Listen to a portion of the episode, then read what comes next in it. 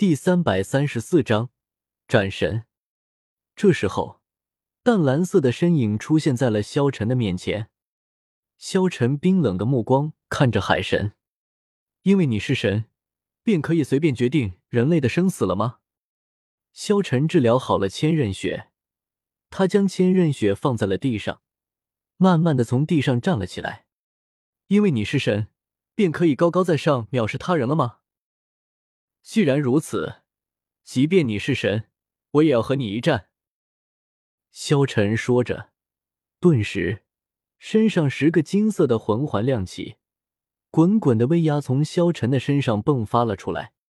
青莲武魂绽放，手中一柄长剑凝聚。那一柄剑可不是武魂七杀剑，而是萧晨曾经签到的神剑诛仙。滚滚的魂力不断的被萧晨注入了长剑之中，萧晨对准了海神虚影，厉声喝道：“即便你是神，那么今日我便要屠神！”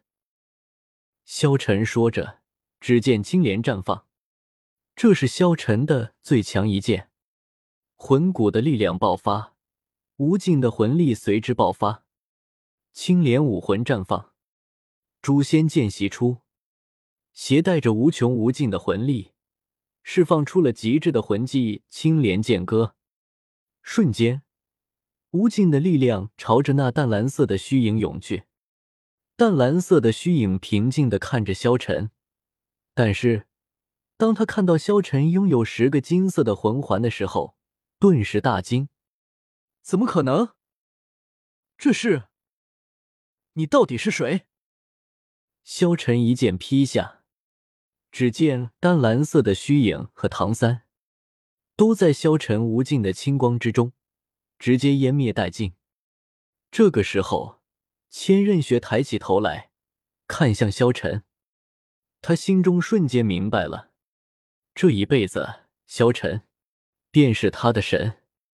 萧晨救了千仞雪，千仞雪看到萧晨为了自己对神出手的那一刻，他就注定了。这辈子，他只认定萧晨一个。即便他知道萧晨有很多的老婆，他也知道萧晨拥有着无数的红颜知己。但是那又如何？他这辈子就认定了萧晨，他只喜欢萧晨一个。雪夜大帝被萧晨杀了，雪崩也被萧晨杀死了，而且所有人都知道了太子雪清河。是武魂殿的圣女千仞雪，因此整个天斗帝国理应由最有权势的萧晨掌管。萧晨也顺理成章的成为了天斗帝国的皇帝，而朱竹清和宁荣荣也成为了萧晨的皇妃了。除了他们，还有阿隐、小舞等人，还有唐月华、火舞等这些萧晨临幸过的人。萧晨一个人都不会忘记。不过，萧晨可不仅仅想要统一天斗帝国这么简单。萧晨要做的可是统一整个大陆。没错，接下来，萧晨的目标就是联合武魂殿的力量，进军星罗帝国，最后才是武魂殿。他萧晨要做整个世界的王。千仞雪被萧晨治疗好了之后。回到了武魂殿复命了。千仞雪是武魂殿和萧晨沟通的桥梁，而且他也已经暴露了，所以必须回到武魂殿。现在整个天斗帝国都是萧晨一个人说的算。整座教皇殿议事大厅内仿佛凝结上了一层寒霜。大厅内只有三个人，端坐在主位的教皇比比东。站在他身后，噤若寒蝉的武魂殿圣女胡列娜，以及那一头金发换回女装、英姿飒爽的千仞雪。千仞雪就站在比比东对面十米外。议事厅内地死寂已经持续了很长一段时间。比比东凌厉的目光始终凝聚在千仞雪脸上，但千仞雪却分毫不让的瞪视着他。两人谁都不开口。但那压抑的气氛却令比比东身后的胡列娜产生出无法呼吸的感觉。列娜，你先出去。比比东挥了挥手，在他眼中仿佛多出了些什么，又少了些什么。胡列娜暗暗松了口气，恭敬的应了一声，快步离开了议事大厅。直到走出大厅之后，他才发现自己的内衣已经被汗水浸透了。他跟着比比东已经很多年了，却从未见过谁在比比东面前敢用这样的眼神与他对视。那个女人究竟是谁？看上去比自己大不了多少，可为什么她身上的气势那么强大？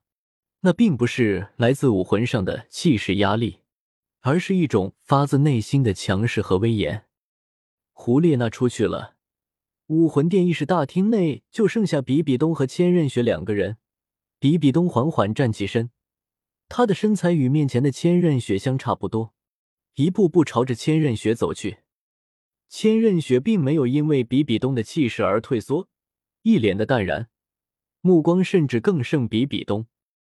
一道极为复杂的光芒从比比东眼底闪过，突然间，他全部的气势在这一刻仿佛全部消失了似的，淡淡道：“你这次做的不错。”哼。这和你有什么关系？千仞雪冷冷说道：“你还是如此，我们之间就不能有和解吗？”比比东问道。“和解？”哈哈哈！千仞雪回头看向了比比东，大笑道：“教皇大人不是在说笑吧？在这个世界上，我只有一个亲人，那就是爷爷。除了爷爷以外，任何沾亲带故的称呼以后都不会出现在我口中。”你不是说过吗？我来到这个世界本来就是个错误。他已经死了，你也得到了你想要的。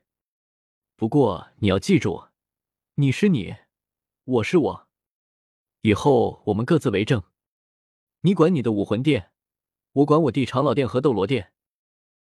从现在开始，长老殿的所有长老，你都无权调配。你说什么？比比东帝目光重新变得凌厉起来，强大的气息顿时凝聚成一股犹如实质般的压力，逼迫的千仞雪接连后退数步，才稳定住身体。在比比东的强大气势压迫下，一缕血丝从他嘴角处流淌而出，但他脸上的冷笑却并没有丝毫减少。看到千仞雪嘴角处流淌出的血丝，比比东愣了一下。身上凌厉气势顿了顿，缓缓收敛了。你出去吧，去见你爷爷吧。如果他也同意你的说法，我没意见。比比东开口道。千仞雪冷冷的扫了比比东一眼，头也不回的走了出去。议事大厅的门因为剧烈碰撞发出一声轰响，仿佛是将他们隔绝在了两个世界之中。